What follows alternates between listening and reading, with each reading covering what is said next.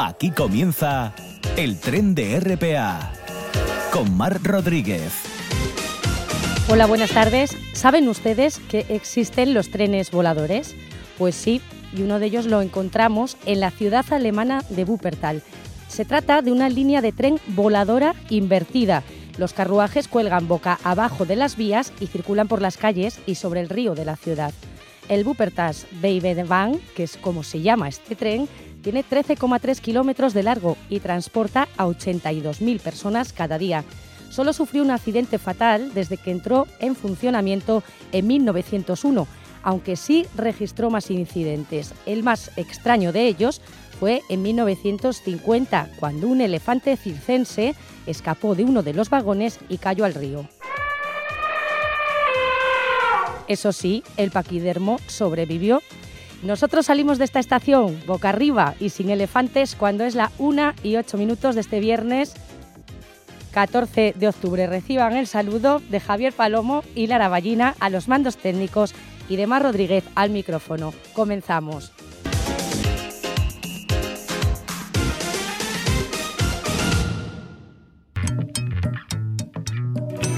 Un asturiano en la diáspora con Bernaldo Barrena. Pues como cada viernes empezamos saludando a nuestro asturiano en la diáspora, Bernaldo Barrena. Hola Bernaldo, ¿qué tal? Hola Mar, muy buenos días. Muy buenas. ¿Qué tal por Manila? Todo bien. Tenemos buen tiempo para variar. Ah, bueno, bueno, mejor, mejor que no haya lluvias. bueno, ¿qué nos cuentas hoy, Bernaldo? Pues hoy voy a contaros la primera parte de una serie de personas que fueron muy importantes en la historia de este país y más concretamente en la independencia del país de ser, eh, de pasar, o sea, de llegar a ser una nación independiente al contrario que anteriormente que fue que era en su estatus de colonia española. Y una de esas personas es una persona de la que se debería hablar más en España. Es José Rizal. No sé si el nombre te suena. Algo me suena, sí, pero desconozco la historia. Muy bien.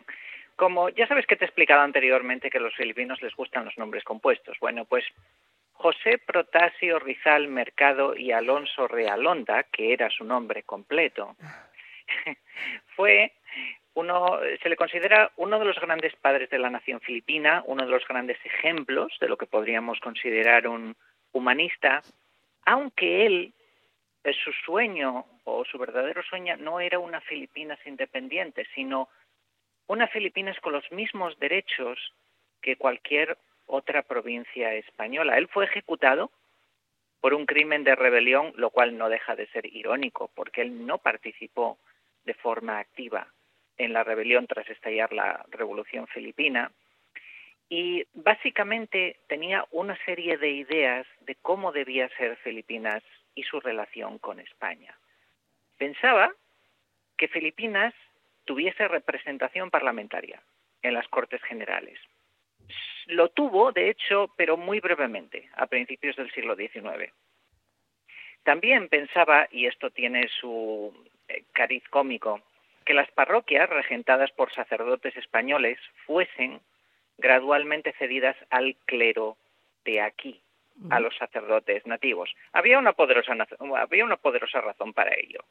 Y es que digamos que los frailes españoles hacían voto de castidad de aquella manera. Vamos a dejarlo ahí. También eh, quería que se concediese a la gente de Filipinas libertad de reunión y de expresión y que se estableciese la igualdad entre los españoles filipinos y los peninsulares, especialmente en el acceso, otra vez, a ciertos puestos en la administración y en la Iglesia.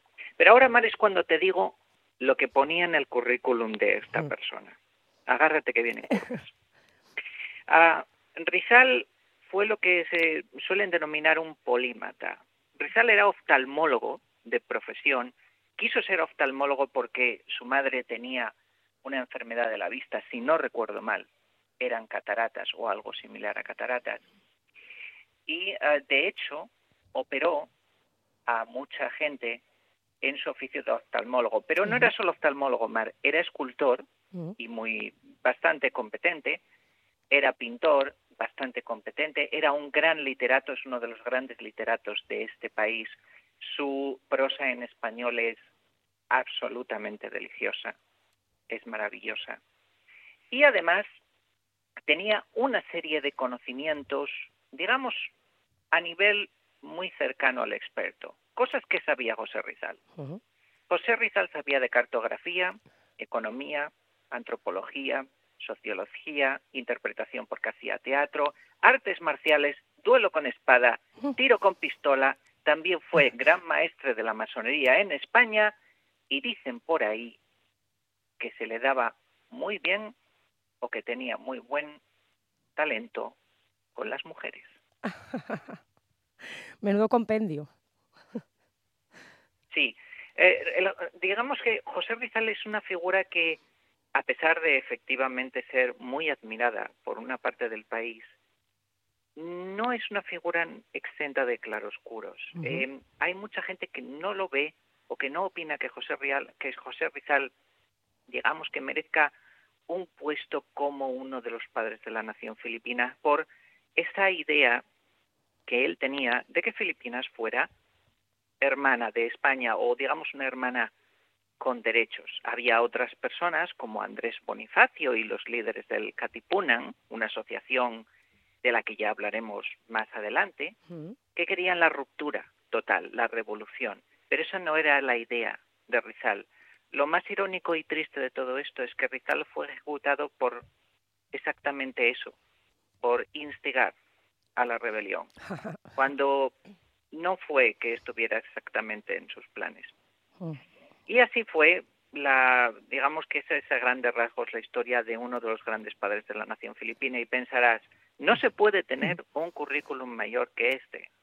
Ya veremos a otros casos de grandes políticos filipinos y las varias hojas. Ah, ahora no les contrataría a nadie porque su currículum estaría sobredimensionado, pero ya hablaremos de ellos más tarde. por, eh, digamos, por ahora recordemos a esta persona de la que se ha aprendido muy poco en la enseñanza española y dos de sus libros, uno se llama Noli Metangere y otro se llama El filibusterismo. Quien, a quien le guste leer en lengua castellana, por favor, ojead esos libros. Su prosa es absolutamente maravillosa. Pues ahí dejamos esa recomendación y este apunte tan interesante, Bernaldo. Muchas gracias, como siempre, por tus historias y esperamos la siguiente con, nuevos currículums. A ver qué nos cuentas. Muchas gracias. Gracias a ti. Y un abrazo. Un abrazo. Palabras las justas con Carolina Sarmiento. Palabras más o menos.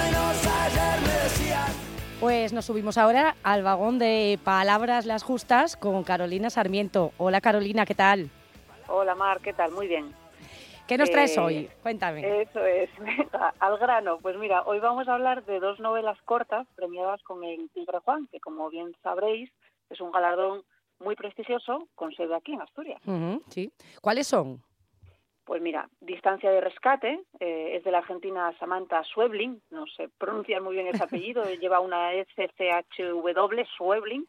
Eh, Distancia de Rescate pues fue premio Tigre Juan en 2015. Y luego vamos a hablar también de una que seguro que conocéis, que es Un viejo que leía novelas de amor, el chileno afincado en Asturias Luis Sepúlveda. Y este lo ganó en el 89. Como os decía, eso es archiconocida está traducida a 33 idiomas, la llevaron al cine y es la novela que lanzó a la fama a nuestro querido Sepúlveda, que bueno, sabréis también lo que sucedió, vivía en Fijón, fue el primer fallecido por COVID en Asturias y desde hace unos meses hay que celebrar que la Biblioteca Pública del Coto lleva su nombre. Está bien recordarlo, sí. sí. Y además del premio Tigre Juan, estas dos novelas tienen algo más en común, ¿verdad? Sí, porque la verdad es que esto de juntarlas aquí por haber sido premiadas, bueno, es un poco anecdótico. Sí, al final los premios son importantes, pero ¿qué es lo que realmente importa? Pues que son dos novelones brutales. eh, en realidad son muy diferentes entre sí, aunque sí que tienen en común un salvajismo de fondo. ¿Salvajismo? Sí, a ver, nos podemos poner a filosofar, ¿no? ¿Qué, ¿Qué es lo salvaje? Bueno, pues lo salvaje, por ejemplo, es esa selva del Amazonas en la que transcurre la novela de Sepúlveda. hay tigrillas, que era un animal que yo desconocía, hay osos mieleros, hay boas, pirañas, serpientes venenosas, saínos, otro animal que yo desconocía, monos, hay camarones, aparecen un sinfín de animales con los que convive el protagonista, animales a los que respeta. O sea, ¿dónde está el salvajismo? En los animales o en los humanos. Eh, ¿Por qué lo respeta? Pues porque durante años vivió con los Suar, que es una, o Suar, no sé, es una tribu de indígenas. Y el viejo, que usa cerbatana, que extrae el veneno de las serpientes, que participa en rituales, pues conoce los tiempos de la selva para que todos puedan convivir, humanos y animales en equilibrio. Esta novela tiene mucho de, denuncia ¿no? del abuso colonial, de la explotación forestal, de los buscadores de oro. Es, es una lectura muy recomendable también por el mensaje ecologista, aunque también quiero matizar que no es buenista. O sea, en realidad esto es una aventura y tú si eres un poco listo dices, pues aquí de fondo nos está metiendo también un mensaje de que hay que respetar los tiempos de la naturaleza. ¿Y qué es lo salvaje en distancia de rescate, Carolina? Bueno, pues es una sensación de peligro constante que tienen las dos madres de la novela eh, y ese, esa sensación les viene del temor a que les suceda algo a sus hijos. Es angustiante desde, desde la primera página. Ese para mí es el salvajismo. Eh, uno de los niños bebe de un río en el que hay un pájaro muerto. El niño se intoxica y para que no muera una curandera logra migrar su alma a otro cuerpo, otro salvajismo. Y en el caso de la niña son unos gusanos, pero hay muchos más riesgos y sobre todo ese, el, el interno, ¿no? El de la locura de obsesionarte con la seguridad de tus hijos, con lo que llama ella la distancia de rescate, mm. esa, la de estar suficientemente cerca para que nadie, nada, nada les pase, ¿no? Te puedes llegar a obsesionar y, chiflar. Mm. Eh, no está ubicada en ningún lugar concreto, como la de Sepúlveda, pero a mí sí que me transmite que se desarrolla en una zona salvaje, ¿no? De nuevo en un, en un ambiente con animales que, como ves, bueno, simplemente por morir en unas aguas pueden llegar a envenenar a una persona. Pero decías que son a la vez muy diferentes. Sí, sí, no, no tienen nada que ver, o sea, en la forma, sobre todo, ¿no? Distancia de rescate está escrito a tres voces. A mí me resulta muy original como lo planteó Samantha Sueblin. Eh, además, no hay división de capítulos, ¿no? Te pide que lo leas de seguido y os animo a que así sea.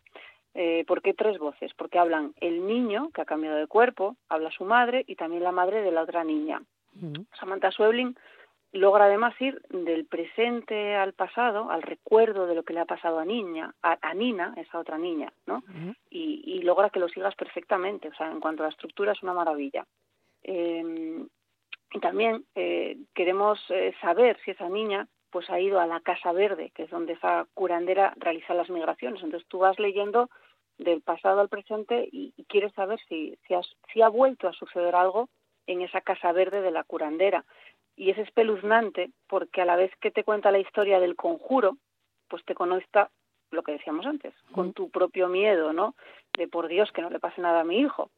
Y aunque suceda en un lugar completamente diferente, también de repente tienes miedo al exterior, ¿no? De qué le puede pasar a tu hijo está escrita, yo digo, a cuchillo, con aparente sencillez, sin artificios, pero logra ser vertiginosa, hipnótica, urgente, estremecedora, todo, todo en muy pocas páginas. ¿Y un viejo que leía novelas de amor, cómo está escrita? Bueno, pues este es un deleite para los lectores clásicos, yo creo, es un deleite de la narrativa, es ágil, eh, tiene riqueza de vocabulario, eh, es aparentemente sencilla pero virtuosa, lees y, disfrutas, vamos, de lo bien escrita que está y, además no te paras en, ningún momento con metáforas forzadas o con bizarrismos. Eh, eso como lo cuenta, y es que luego cuenta muchísimas anécdotas, muchas historias pequeñas. Es eh, una aventura, una aventura en el fondo. Y no sé, ¿qué lector no quiere vivir una aventura, no?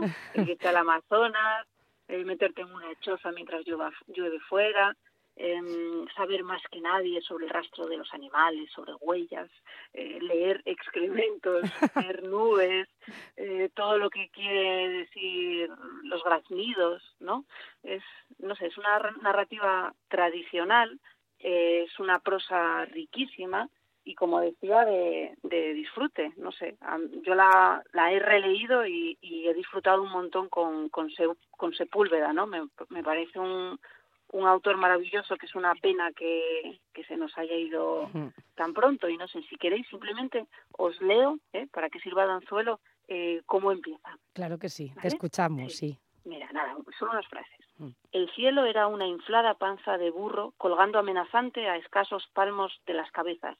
El viento tibio y pegajoso barría algunas hojas sueltas y sacudía con violencia los bananos raquíticos que adornaban el frontis de la alcaldía.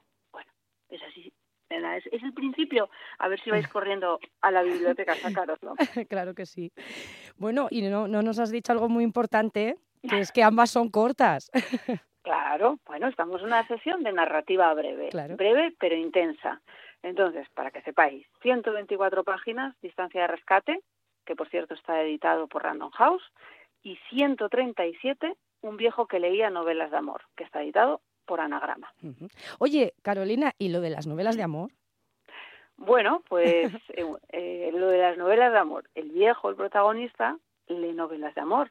Está muy poco instruido, pero en cuanto aprende a leer, lo que le atraen son las novelas de amor.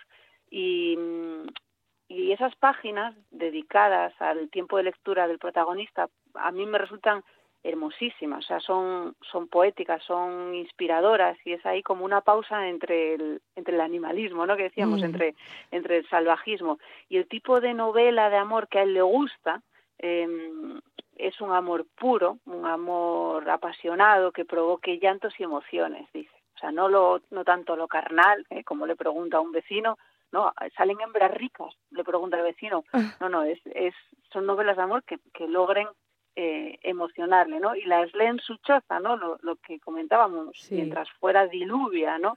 Y rodeado por todos esos ruidos de la selva.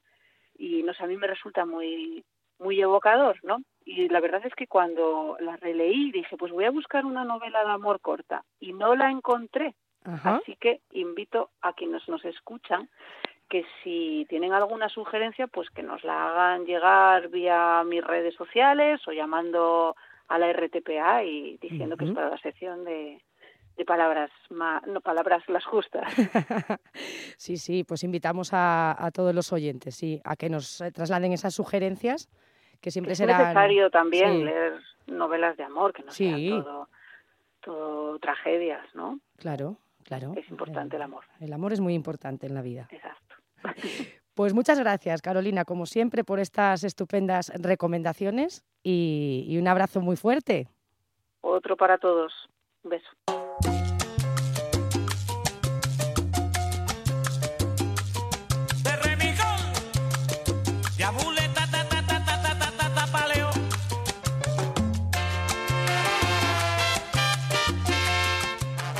El tren de RPA con Mar Rodríguez. No digas que no lo sabes. Toda la información juvenil en RPA. Ponte al loro y no digas que no lo sabes.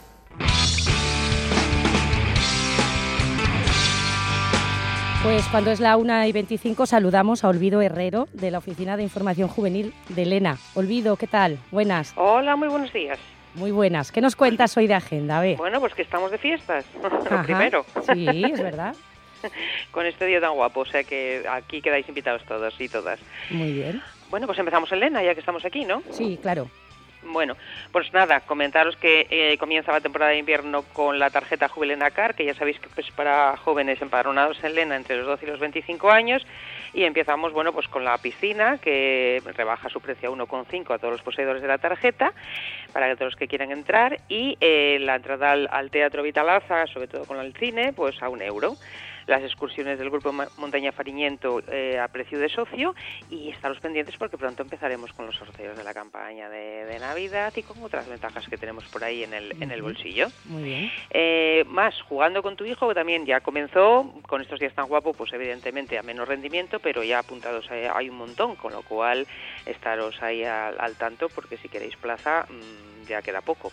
Es un programa para los más peques de la casa. Tenemos dos grupos, los menores de tres años siempre acompañados de un adulto, y los miércoles y los lunes y los martes para los de tres a cinco años, también acompañados de un adulto. Es una sala dentro de la ludoteca que se está acomodada para estas edades y para que los críos, bueno, pues eh, sobre todo cuando haga mal tiempo, pues tengan un lugar donde encontrarse tanto padres como madres como niños. El programa Concilia, aquí es el programa de corresponsables que le hemos llamado Concilia 3.0, que ya está en marcha con la acogida temprana y la recogida tardía, como máximo una hora y cuarto por la mañana y máximo dos horas por la tarde.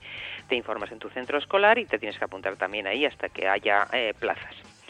El Teatro Vitalaza, bueno, pues este fin de semana sigue las jornadas de teatro costumbrista con el grupo El Orrio y la obra Un abuelo muy sabio para este sábado, como decíamos, a las 8 en el teatro con el precio de 5 euros.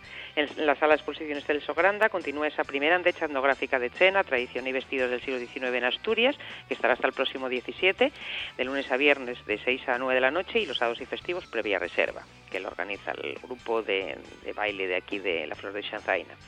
En la Casa de Cultura sabéis que están abiertas las inscripciones para un montón de actividades de educación de adultos, para los talleres musicales y para los talleres de yoga y de pintura. Tal lo mismo pasa en la Casa de Cultura de Campomanes, en la Casona, también dibujo y pintura y los talleres musicales, y la Escuela Tradicional de Banda de Gaitas Huestia, que también todo tiene los, eh, ahí toda la parte tradicional de baile, pandereta, canto y gaita y tambor. Amas de Casa también tiene su oferta de talleres, que también pasáis por allí para, para informaros. Y el grupo de Montaña Fariñento ya también con su programación habitual, que la próxima la tenéis ahí eh, hasta el 23 de octubre, pero podéis informaros ya y apuntaros ya, que es a la zona del puerto de Tarna, aquí en el Hotel de Asociaciones, los jueves y viernes a partir de las 7. Y ahora os cuento rápidamente el programa de ferias, ¿no? pues esa exposición, hoy es el Día de los Callos, ¿eh? Ah. Y además se presenta hoy la callada por, por respuesta, una, un concurso a nivel nacional de, de, callos. Mirar la página que se llama así, ¿eh? la callada por respuesta, y os informáis con más detalle. Tenemos deportes como el torneo de hockey memorial Manuel Campos, orquestas a todos los días, por la noche, e incluso también tenemos una sesión de DJ con Fernando Valverde en el Parque La para los más jóvenes el sábado a partir de las 10 de, las 10 de la noche, y también música en las calles el sábado y el domingo a las 7 y media por varios sitios, en el barrio Santa Cristina, la calle Vicente Regdal y Hermanos Granda, pues con Quique Suárez, Paco Flor, Ludovico, Bigote de Mujer, Gallasperos y Fran Tejada el teatro que ya hemos hablado de él, de costumbrista, la Feria Ganaos que tenemos hoy aquí a tope, el ferial infantil gratuito el sábado y el domingo en el patio del Colegio del Pilar, los fuegos artificiales el sábado a partir de las 11 de la noche, 11 de la noche perdón, y la Xuntanza Popular para el lunes 17, que aquí es fiesta local, que va a ser en el patio del Colegio Jesús Neira, esperemos que no llueva y que tienes los vales a la venta al precio de 6 euros en la oficina de turismo. Sigo en Lena con un curso de asturiano en la Pola de 42 horas eh, del programa dentro dentro del programa, perdón, Falamos de la FAC, que comenzará el próximo 28 de octubre hasta el 23 de diciembre, semipresencial, gratuito y las inscripciones pues en la página de la FAC, en el Departamento de Formación. Eh, está también el sexto festival de Nel Amaro de teatro en asturiano, que es en Oviedo, pero que Nel Amaro es una figura muy vinculada a Lena y con más concretamente a este área de, juventud y que también por eso le damos esta, esta publicidad. Hoy se presenta Les Madreñes Vacíes de Carlos Alba a las 6 de la tarde en el Teatro Filarmónica con entrada gratuita. Y recordaros dos, dos cositas a nivel general, que el bono cultural joven, ya sabéis que para los que cumplen 18 años este, este año en curso, pues que se amplía hasta el 31 de octubre y otra novedad más grande que es un mm, cabradero de cabeza para muchos jóvenes que no tienen el certificado digital, que se puede hacer de manera presencial a través de la oficina de correos. Simplemente entras en la página y luego ya vas a correos a presentarlo. Y también que está abierta la convocatoria de Discover EU, que si también cumples 18 años este año, pues tienes que registrarte en la página, responder unas preguntas y puedes optar a un bono de Interrail para viajar por toda Europa para el próximo verano. Y me voy corriendo a la Viana. Pues la Viana nos propone una exposición del, de la Asociación Cultural mm, Gaspasturias de las obras plásticas y visuales de distintos artistas hasta el 28 de octubre en el Cidán. Eh, nos cuenta también que es el mes coral de la Viana durante este mes de octubre, los sábados del mes de octubre, con actuaciones de distintos coros y en concreto para este sábado tenemos a Cor Gospel de Gerona, un coro de eh, Gerona abierto plazo también para inscribirse en el 19 Trofeo Senderos del Carbón, Arco Nalón 22, eh, Shop 22, perdón. El plazo hasta el 18 de octubre y la información la tenéis en la página del Ayuntamiento de La Viana. Sigo en La Viana con Caminando por La Viana, que está abierta la inscripción. Y también nos cuentan que el 22 de octubre tienen la fiesta de la Maguestu en familia, con hora de salida del bus desde la Viana a las 11 de la hora, horas y las inscripciones en la oficina joven de, de la Viana. Acordaros que son plazas limitadas. Y para el sábado 29, la travesía de Peña Mayor, con salida también el autobús a las 9 y media de Pueblo de la Viana y también las inscripciones en la oficina joven. Y termino en la Viana con la salida del grupo de montaña El Alba para este domingo. Nos propone la zona de León, Cabriñanes, Torre de Bavia, Pozo, Lazo, San Emiliano. Las inscripciones en el grupo, en este grupo, en el, en el correo electrónico. Y me voy corriendo para ayer. Vamos ayer. Ayer, porque como tengo cinco minutos, voy corre, corre, corre, y no vaya a ser que no me dé tiempo a, a decirlo todo. Y hay mucho. En ayer dicen que tiene un cuentacuentos en el Centro de Interpretación de la Vía de la Carisa. Eh, cuentos de la Siana, el Trasgo, el Cuelebre y el Nubero, los sábados 8 y 20, bueno, 8 ya no, el 22 de octubre. Y los cuentos con selles y marionetes para el 15, o sea, este 15 y el 29, a las 4 y media de la tarde. Es actividad gratuita, previa inscripción en la página web del Ayuntamiento. Ayer en marcha contra el cáncer para el próximo 23 de octubre, de que se sale desde la plaza, las inscripciones en el Centro Cultural de Moreda del 17 al 21 de octubre. Y online a través de la página de, de quien organiza esto, que es 321go.es. Jornada informativa sobre el nuevo modelo de régimen autónomos para informar de las modificaciones para el próximo jueves 20 de octubre a las 7 y media en el Centro Cultural de Moreda un certamen también de vídeos de TikTok, ayer por la igualdad y contra la violencia de género, para las personas que vivan, estudien, trabajen o hayan nacido en ayer, eh, 60 segundos máximo de tiempo y premios de 200 y 100 euros y el plazo hasta el 7 de noviembre. Tenéis más información en la página web del Ayuntamiento. Programa de formación gratuita para el desarrollo de las competencias digitales de las mujeres, cursos... Eh, eh, presenciales breves y prácticos de 40 horas en varias localidades de la zona de ayer y también de la montaña central, o sea, incluye Elena también. Y si queréis, hay beca de transporte, posibilidad de conciliación para las mm, mujeres con hijos o hijas menos de 12 años. Y la información la tenéis pues en, en Caraque, el grupo Caraque quien imparte los, eh, los cursos. Eh, más cosas, taller de gestión emocional que imparte Cruz Roja para el próximo viernes 21 de octubre de 10 a 12 en la Junta de Iniciativas de Cabrona, es gratuito y las inscripciones pues en la página, en el correo electrónico de la de Cruz Roja. Uh -huh. y, me, vengo para Mieres ahora. A Mieres. Mieres nos cuenta que tiene la 20 edición del certamen de relato corto Eugenio Carvajal en marcha y que finaliza el 30 de noviembre, recordároslo, para eh, chicos y chicas menores de 30 años. Para este 17, a las 5 y media eh, de la tarde, un taller de animación a lectura, dos ardillas y una piña en la biblioteca de Mieres. Continúan también las tardes con Leo, la pandilla de los 11, el día 20 a las 5 y media de la tarde en la Biblioteca Pública también de Mieres, plazas limitadas. Y los días 14 y 15 se celebran, o sea, y mañana se celebra el 17 Rally de la Montaña de 8 de la mañana a 9 de la noche y la información en el correo electrónico de esta organización del Rally de la Montaña Central. Y para el día 15, desde las 12 de la mañana hasta las 12 de la noche, Folicia La Seronda en la villa con corderada, pasacalles y verbena y actividades para los peques. Continúa también el Festival Fiasco 22, que para mañana nos propone en el Centro Cultural una mesa cuadrada a la izquierda de la transición española a las ocho y media en el auditorio, vis a vis con Paco Clavel y Juan Sánchez y, la, y Pinchada, y el día 16 a las siete y media de la tarde, proyección de Arrebato de Iván Zulueta en el Centro Cultural.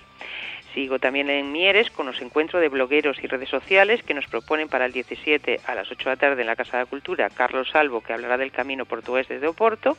El 18 a las 8 una charla de Luis Fernández Baragaño en, la, en busca de las luces del norte. El día 19 Víctor Manuel Delgado en el auditorio Teodoro Cuesta a las 8 por el puerto Hueria entre Mayaos y Montaña. Y los días 20 y 21 Anselmo Vidal y Abiegamo Anselmo y Víctor Orbayu con Somiedo y sus montes a las 8 de la tarde también en el auditorio. Eh, casi terminamos en Mieres ya con el día 20 a las 7 y media de la tarde eh, la presentación del libro Escuelas de eh, Capataces Facultativos y Facultativos de Minas de Luis Jesús Llaneza en la sala juvenil de la Biblioteca Pública de Mieres y los días 21, 22 y 23 la fiesta de Serondaya en Cenera que hay autobuses especiales también desde Miede, Mieres y tenéis la programación en la página de serondaya.es voy para Langreo. Sí. Donde nos cuentan que el viernes 14 a las 8 y cuarto de la tarde en el Nuevo Teatro de la Felguera, Caminos, un drama, un clave de humor de Teatro Cumen. El 15, Festival de Seronda a las 7 de la tarde en el Nuevo Teatro de la Felguera, organizado por el colectivo El Enguedeyu. Y para el lunes 17 ciclo de cine Vaseando para la Galería a las 7 y media en el Cine Felgueroso. Hay más cosas. Para el martes 18, película La Colina a las 7 en el Nuevo Teatro de la Felguera. El miércoles 19, jornadas de cine y bioética eh, a las 6 y media en el Cine Felgueroso.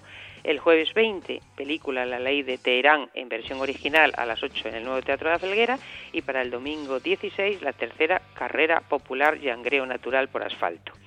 También nos proponen unas exposiciones. Eh, el lunes 17 se inaugura 10 años de rallies en Langreo, eh, que se cumplen 10 años de, la escudería de Felguera Motor Club y por eso es la exposición. Y otra exposición de Juan Falcón García, ganadora del certamen de artes plásticas de Arralón eh, 2021 y otras actividades que nos proponen, pues es el séptimo concurso de Toná, Ciudad de Yangreu, a cargo de la Asociación Amigos de la Toná, Mina de la Trechona, todos los sábados hasta el 17 de diciembre a las 5 de la tarde en el Cine de un curso, también un curso de asturiano que empieza el 13 de octubre en, el, en la casa, en la, perdón, en el centro de referencia de la cultura y la lengua asturiana, eh, Casa Los Alberti en Ciaño, de 5 y media a 8 de la tarde. La inscripción, pues bueno, dentro de Falamos Info, es el otro curso más que están desarrollando dentro del programa de la FAC que se llama Falamos. Y, y por último, termino en Langreo con Body Combat los martes y jueves de octubre a junio, de 6 y media a 7 y media en el Polideportivo de Riaño. Y terminamos ya con la oficina de San Martín del Rey Aurelio, que nos propone, que ya está en marcha, el Festival Cine San 22. Esta semana habrá dos proyecciones con eh, el documental La mina en llamas de Lito García Cuesta el martes 18 a las 8 en el Teatro Municipal del Entregu con la presencia del director y entrada libre y la sección cine independiente actual para el jueves 20 mm, de octubre a las 8 con la película Hit de in the Road, perdón, Hit de ROAD eh, con entrada libre. Y el programa Party, que ya está abierto, el plazo para apuntarse eh, en este programa de apoyo escolar para estudiantes desde los 6 hasta los 17 años y que para ello pues tenéis que contactar con, el los servicios sociales de San Martín del Rey Aurelio. Creo que me ha dado tiempo a todo, ¿no? está todo, está todo olvido, muy bien. Bueno, de todas maneras, cualquier cosa que quieran ampliar, porque nosotros hacemos una pequeña selección, sobre todo lo más local, dentro de todas las oficinas jóvenes, pero bueno, eh, somos servicios generalistas y para cualquier tema, pues lo primero es dirigirse hacia aquí y luego nosotros ya derivaremos de una manera correcta donde creamos conveniente. Pero en principio, pues cualquier información para ampliar cualquier esta o otra en las oficinas jóvenes de las comarcas de las cuencas. Muy bien, olvido. Pues muchas gracias y un saludo muy fuerte. Vale, pues nos vemos. Hasta luego. No digas que no lo sabes. Toda la información juvenil en RPA. No pierdas el tren, ponte al loro y luego no digas que no lo sabes. Un espacio que patrocinan las oficinas de Sama de Langreo, San Martín del Rey Aurelio, Laviana, Mieres, Ayer y Lena, con la colaboración del Principado de Asturias. siempre El vagón de los peques, con Ana Morán de Vega. Nunca imaginé Pues nos subimos ahora a ese vagón de los peques que nos trae Ana Morán de Vega. Hola Ana, bienvenida, ¿qué tal? Bien, bien, bien, ¿qué tal? Hoy seguimos con temática Halloween, ¿verdad? Sí, sí, Mar, seguimos con temática Halloween, pero bueno, como queda un tiempo para la fiesta y la semana pasada hablamos de películas, pues hoy vengo un poco a comentarte libros con temática de Halloween. Ah, genial, la literatura aquí siempre es bienvenida. Nos la vas a clasificar un poco por edades, ¿no? Sí, sí, sí, así un poco como, como habitualmente. Empiezo primero con los más peques, con libros pues clásicos como Teo en el Castillo de Terror. Teo, un clásico. exactamente. O Sito Tito, La Casa Encantada, que tiene solapas para jugar.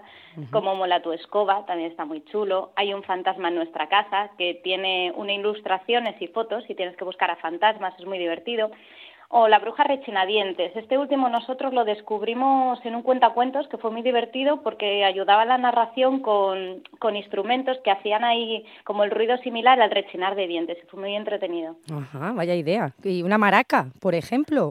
Sí, sí, maracas, banderetas, bueno, lo que utilices así, efectos, o sea, objetos de andar por casa y demás. Eso, eso, arriba la imaginación siempre. Tal cual. Y bueno, si le dejas elegir a los niños, entonces ya flipas, porque te van a sorprender seguro. Bueno, fijo. sí, sí. Y si aumentamos las edades de los peques, ¿qué libros nos recomiendas? Bueno, pues hay mil posibilidades. Yo os traigo así un resumencillo de los que más me, gustan. Por ejemplo, el domador de monstruos eh, sirve todo, sobre todo para niños que tienen miedo y buscan soluciones. Este tipo de temática hay un montón de libros ¿eh? que, son muy útiles para combatir los miedos típicos como el de la oscuridad o el monstruo del armario. Sí, son miedos muy comunes. Claro, yo tenía el método del spray anti-monstruos que era muy eficaz. ¿Un spray? ¿Y esto cómo funcionaba, Ana? bueno, pues yo tenía un bote de spray y creaba una pócima súper secreta y invisible a los ah. ojos humanos. Iba rociando la cama, la habitación de los niños y actuaba como repelente de monstruos. Ah, ¿como el repelente de mosquitos? Igual, igual. Ah, ¿y no nos puedes decir la receta de esa pócima? Pues no es secreta, Mar, te estoy diciendo, no se puede decir. Vaya, vaya, bueno, algún día te la sacaré. Bueno, por ahora volvemos a los libros. Cuéntanos, cuéntanos más, Ana. Bueno, pues también tenemos el de la serie Isadora Moon, que es así un mundo entre hadas y vampiros. Cuentos de fantasmas, que es un libro muy chulo, con relatos de fantasmas y leyendas. Y bueno, yo, como sabes, siempre tiro de clásicos de mi infancia, pues Las Brujas, es un librazo que también tiene peli, mola mucho. El pequeño vampiro, yo era súper fan, pero a mis hijos no les acaba de enganchar. Ah, no. que lo intento. No, no, no, no hay manera, no hay manera. y, bueno, eh, también está la colección de pesadillas, que tiene 500.000 títulos ahí dentro, está muy chula. Y por último te quería comentar también un libro, pero que no es un libro. Bueno, ¿y eso cómo, eso cómo es? ¿Un libro que no es un libro? Pues es el libro de Pequeños Detectives de Monstruos y es en ah. realidad un juego de rol para niños. Ah, a mí esto del rol me recuerda a los críos de Stranger Things en su sótano. Sí, sí, sí, pues es algo así. Nosotros compramos el libro para la fiesta de Halloween del año pasado que hicimos con niños y la verdad es que fue todo un éxito. Hay que adaptarlo un poco a la edad de... que tienen los niños, pero bueno, si quieres te comento un poco. Sí, sí, claro, cuéntanos. Pues mira, el libro consiste en atrapar a un monstruo, ¿no? En el libro tienes distintos tipos de monstruos, pues desde que se esconden todos en la casa, es todo como muy cotidiano, ¿no? Y crean situaciones que normalmente tú no atribuyes a un monstruo, como pues perder un calcetín o estar todo desordenado, cosas así, ¿no? Después tirarán de es que fue el monstruo, pero bueno. ya me imagino, ya. pues sí. Y bueno, en el libro tienes un montón de monstruos distintos, cada uno con las cosas que le gustan, no le gustan, donde se suelen esconder el tipo de huella que dejan, todo eso. Tiene una preparación además súper chula porque hay plantillas para que los niños hagan el carnet de detectives de monstruos y se inventen el alias. Y bueno, la primera vez es más fácil con un monstruo ya del libro, digamos, pero después pueden ellos hacer también con una plantilla pues un monstruo, lo que le gusta a su monstruo, ¿no? Así inventar su monstruo peculiar. Parece muy divertido esto. Sí, sí, está muy chulo. Eh, además da muchísimo juego, porque como ya te digo, tienen vídeos hechos, información, tiene un montón de ideas, la verdad. Muy buena pinta. ¿Y cómo se juega esto, Ana? Pues mira, hay dos formas básicas de jugar. Yo creo que también un poco atendiendo a, a, la edad de los niños, ¿no? Una que sería en plan sentados, pues eligiendo cartas como objetos y lanzando dados, y después otro por la casa, como objetos reales. En las dos necesitas un máster, una persona que guíe un poco el juego. Si los niños ya son mayores, pues lo pueden hacer ellos mismos. Si, si no, bueno, pues ya sabes. Que os toca a los padres, ¿no? Evidentemente. y bueno, en el, en el libro decirte eso, que parece también una plantilla para que organices todo, lo ayuda un montón, tienes una misión. Eh, tienes que pensar en un suceso, todo, todo eso para ambientar el juego y siempre enfocado a, el monstruo. Primero tendrías que elegir un monstruo y después ya elegir la misión, eh, el suceso, preparar las pistas físicas o escritas y demás. Se puede utilizar este juego aprovechando eh, el monstruo, digamos, para enfrentarse un poco con un miedo real de vuestros hijos. Por ejemplo, si al monstruo, si a vuestros hijos les gusta la le da miedo a la oscuridad, pues utilizar el monstruo de la oscuridad. O si siempre tenéis que mirar en el armario, pues utilizar el monstruo del armario y al final cazarlo. Eso, claro, depende del niño. A lo mejor si el niño lo va a pasar muy mal, pues no merece la pena y ponéis un monstruo, digamos, fácil porque tienen como niveles y, y ya estaría y se puede jugar igual. Y bueno, no, te, no me voy a enrollar más, me voy, a, voy al lío. Si a alguien le resulta interesante, puede entrar en la página web detectivesdemonstruos.com y ahí tienes un montón de información, de vídeos, se utiliza mucho en las escuelas, entonces hay un, un montón de material didáctico, está muy guay. Yo solo deciros que el año pasado lo hicimos con unos pocos más de 10 niños, eran 12 o 13 me parece, cada uno tenía su objeto real para atrapar al monstruo, una manta, una cuerda, un bote, una linterna y nada, tiramos un par de papeles en el salón, la ropa de la colada dispersa por el baño y después lo que preparamos un poco del jugo y nos lo pasamos genial. O sea, seguro que repetimos este año. es que ya tienes unos pequeños detectives ya, vamos, casi profesionales, me parece a mí, ¿eh? Por supuesto, Mar. Bueno, que sepas que estás invitadísima a unirte este año a la Caza de Monstruo, ¿eh? Mm, yo me atrevo, ¿eh? Aunque no soy tan profesional, pero me atrevo. Eso sí, me puedo hacer el carné, si no, no, ¿eh? ¿Puedo hacerme el carné? Pues claro, te puedes hacer el carné. pues entonces anótame, anótame ahí a la lista, ¿eh? Venga, perfecto, entonces. Muy bien, Ana. Pues nada, volvemos la semana que viene entonces, a ver qué nos traes. Venga, nos vemos más. Venga, un abrazo, chao. Chao. Griegos, romanos, son todos humanos. El vagón de Herodoto, con José Carlos Suárez. Mientras Pues cuando es la una y 46 minutos, saludamos a José Carlos Suárez, que está con nosotros aquí en el estudio. Buenas tardes, José Carlos. Qué bien que estés aquí otra vez conmigo. ¿Ya arreglaste la máquina del tiempo? Hola, muy buenas, Mar. Muy buenas a todos los oyentes. Bueno, vamos a dejar a un lado el problemilla con la máquina del tiempo, pero bueno, conseguimos llegar al año 2022 y con eso es suficiente. Muy bien. ¿Qué nos vas a contar hoy? Bueno, pues Mar, eh, estuve pensando, pensando y a ver, pues vengo de cargado de curiosidades sobre Cristóbal Colón y el mal llamado descubrimiento de América, porque bueno, vamos a aprovechar, ¿no? Que hace un par de días celebramos eh, pues la fiesta nacional, ¿no? Sí, hoy, hoy. Imagino que vendrás con el cuchillo en la boca. Como siempre, como siempre con el cuchillo en la boca y con alguna otra verdad histórica que va a caer a mis pies. Así, mira, te voy a hacer el gesto de el cuello. Pero bueno, primero la efeméride semanal, ¿eh? Ah, sí, por supuesto. Mirad, en esta ocasión eh, no se me olvida, ¿vale? Y relacionada con el hecho que vamos a tratar hoy. A ver qué te parece, eligiendo o trasladándonos al día 19 de octubre de 1989, cuando se hizo entrega del Premio Nobel de Literatura a don José Camilo Cela. Ajá, un insigne escritor de las letras castellanas. Sí, y aparte me acabo de dar cuenta que acabo de decir José Camilo Cela. Camilo José Cela, Camilo por favor. José. Camilo José El orden Cela. de los factores. verdad, verdad. Bueno, sí, eh, un insigne, ¿no? Pero Sí. también un censor. Eso en otro momento. ¿Te parece que empecemos el viaje en el 92? Venga, vamos con el viaje. Cuéntanos cosas.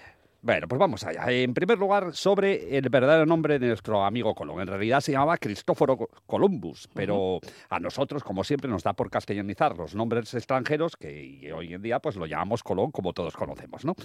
No se conoce con exactitud su lugar de nacimiento, aunque hay bastante consenso en ubicarlo en Génova, por lo que en realidad sería italiano. vamos.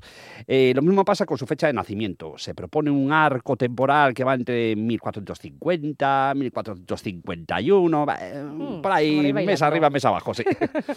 Y sobre el descubrimiento, ¿qué cositas nos vas a contar? A ver, hay cosas eh, sorprendentes y graciosas. A mí, por ejemplo, me mola mucho, mucho, mucho, mucho el, mm, el asunto de la financiación del viaje, ¿no? Que es Uh. un proceso largo y tedioso. Las sí. perras, siempre ahí, ¿eh? Eh, las perras siempre, siempre. Como ¿Te acuerdas el primer día que hablamos del poder, los palos? Ajá. También tenemos que incluir las perras. Las perres tienen mucho que ver en los movimientos históricos. A ver, es que, claro, para conseguir financiación nosotros ahora vamos a un banco cualquiera, pero claro, el pobre Cristóbal Colón lo que tuvo que hacer es ir pidiendo por ahí a las cortes europeas y su banco fue ni más ni menos que la reina Isabel la Católica, reina de Castilla, de la corona de Castilla. ¿vale? Ajá. Aunque, como te contaba antes, tuvo que intentar vender el proyecto a Juan II de Portugal sin mucho éxito, ya que, vamos, casi lo encarcelan. Oh.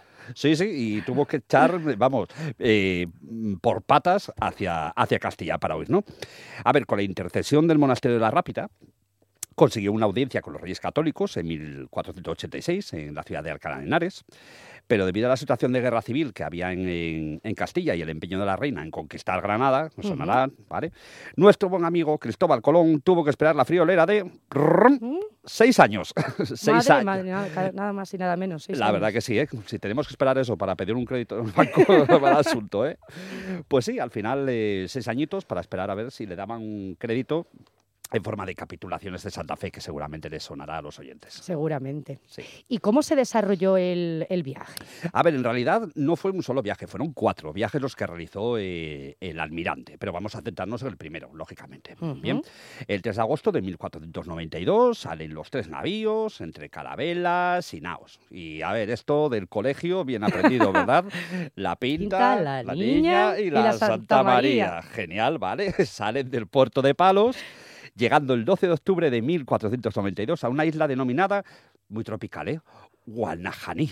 Ah, ¿Y Guanajaní. ese nombre? Bueno, pues es el nombre que le daban los indios, los indígenas que vivían ahí, a su propia isla, Ajá. lógicamente. Eh, Me imagino que también estará un poco castellanizada, ¿vale? Estaría, la isla de Guanajaní estaría en lo que hoy en día serían las Islas Bahamas, más o menos. Estaría centrada por ahí. A ver, todo el mundo conoce que en realidad lo que estaba buscando era una nueva ruta hacia Asia, ya que los turcos bloqueaban el tradicional camino terrestre. El camino de Asia era muy importante porque era la vía de las especias. Exacto. sí. Clavo, pimienta, y con todo eso, a ver, la gente podía pasar sin cocinar, eh, con especias. Es que, te cuento un secreto, Cuenta, cuenta. se fabricaban medicinas con todo eso. Era Ah, fu- fundamental, claro. Claro, Claro, claro, ahí está. Ahí está las especias. Exacto. Ah, Entonces, a ver, lo que nos tenemos que quitar de la cabeza es esa idea, ¿no? concebida de que la Tierra era redonda, ya que eso lo tenía muy claro en la antigua Grecia, en el siglo V antes de Cristo. A ver, tuvo fallos de cálculo, ya que él pensaba que la Tierra no era esférica, tenía más bien forma como de pera, por llamarla Ajá. así de alguna manera, sí.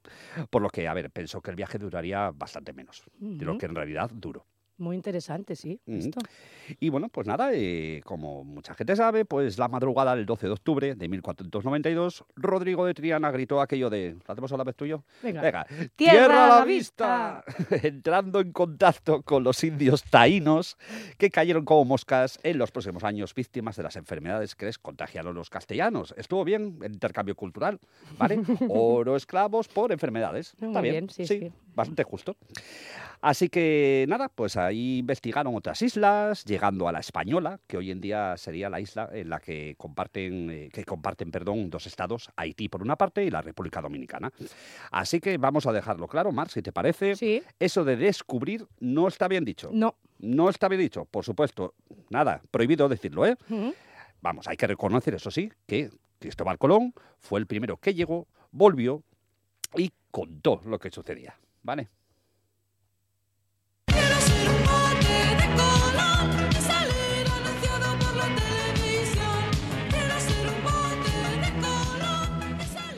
¿Y cuando regresó de ese primer viaje, qué pasó? Bueno, pues Colón estuvo unos meses por ahí por el Caribe, ¿vale? No de resort, pero bueno, casi ahí por el Caribe, hasta que el 15 de marzo de 1493 desembarca otra vez en el puerto de Palos. Ahí los reyes católicos reciben noticias de, de su llegada, le emplazan a una reunión en Barcelona en alguna fecha concreta de abril de ese año. Bien. Allí Colón, pues ah, imagínate, hizo flipar a los monarcas con la presencia de indígenas, animales exóticos, eh, claro, metales preciosos que se encontró por ahí, aunque de eso no mucho. Eh, y claro, eh, mucha gente pensará, quien haya visitado Barcelona, Claro. que hace una estatua de Colón ahí en la placita esta del, del puerto, que se llama la Plaza de, de la Paz. Ahora, ahora dudo, ¿eh? Pues ya tienen la respuesta, lógicamente, ahí tienen la respuesta. Porque, bueno, pues eh, Barcelona fue una ciudad muy importante, le hizo famoso y le abrió eh, las puertas para más financiación para futuras expediciones. Gastó este tío pasta a expuertas, títulos nobiliarios, el gobierno de una provincia de los territorios conquistados, que por cierto estuvo encarcelado por, eh, digamos, un poco de mm, eh, mano dura con los indígenas, vamos a decirlo Ay, así. Sí, sí. Sí, muy, sí. muy suave eres, muy suave. Sí. ¿Y qué más cosas sobre la vida? A ver, más que sobre la vida, ahora vamos a hablar de algo que es súper chulo, que es su muerte, ¿no? Sí. A ver, una vida rodeada de ese halo de misterio, no podía culminar según un entierro alocado totalmente. Mira, verás, Cristóbal Colón murió el 20 de mayo de 1505. En Valladolid, aunque su deseo era que sus restos descansaran en América, lo hicieron en la ciudad castellana, ¿vale? Hasta que en 1537, pues cumpliendo su última voluntad, se llevaron los despojos a la Catedral de Santo Domingo, en la República Dominicana, para ser enterrados con los de, o junto con los de su hijo Diego, ¿vale? Haciendo honor a ese oficio viajero, pues en el siglo XVIII se trasladaron los restos a la Catedral de La Habana y finalmente en 1898, que es el año del gran desastre colonial, de la guerra sí. con Estados Unidos, pues se tuvieron que trasladar los restos de Colón de, eh, la, de, de La Habana hasta la Catedral de Sevilla. Ahí la urna acabó eh, pues en Granada, como no, otro viajecito más, hasta que, y ahí va el detalle, A ver, a ver. mientras hacían unas obras en la Catedral de Santo Domingo, se halló una lápida donde se podía leer, aquí yacen los restos del primer almirante don Cristóbal Colón con unos pequeños huesecillos. Entonces, lógicamente, ya tenemos el lío montado totalmente. Madre mía, me puedo imaginar. ¿Y- Claro. ¿Y, qué pasó? ¿Cómo terminó esta historia? A ver, eso de terminar, terminar está por ver, porque, a ver, hace unos muy pocos años se hicieron pruebas de ADN a esos restos granadinos, comparándolos, perdón, con el de los descendientes que hoy viven, demostrando de aquella manera que los españoles son restos de Colón. Eh, a ver, los dominicanos siguen defendiendo que ellos tienen eh, los de verdad. España, que esos posiblemente sean huesos de su hijo Diego. A ver, es un sibirbir diplomático, vamos. Total. Bueno, sí, los diplomáticos, como sabemos, siempre tienen mucho, mucho trabajo, ¿verdad, José To- Carlos? Totalmente, la verdad que la verdad que sí. Y siempre hay palos por ahí.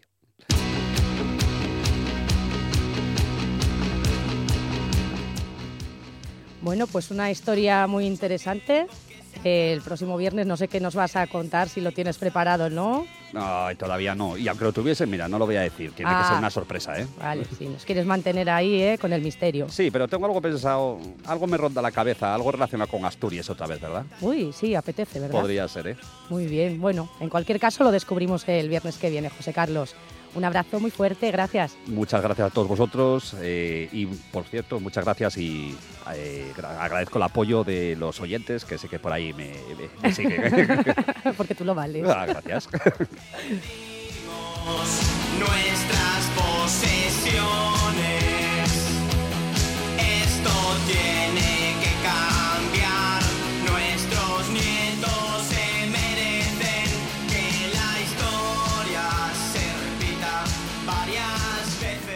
El tren de RPA con Mar Rodríguez.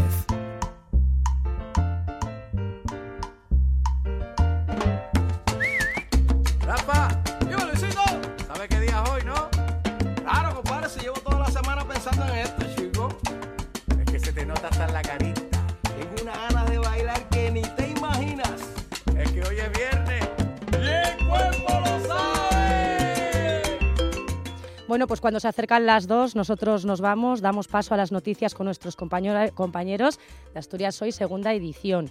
Volvemos el lunes. Sean muy felices. El fin de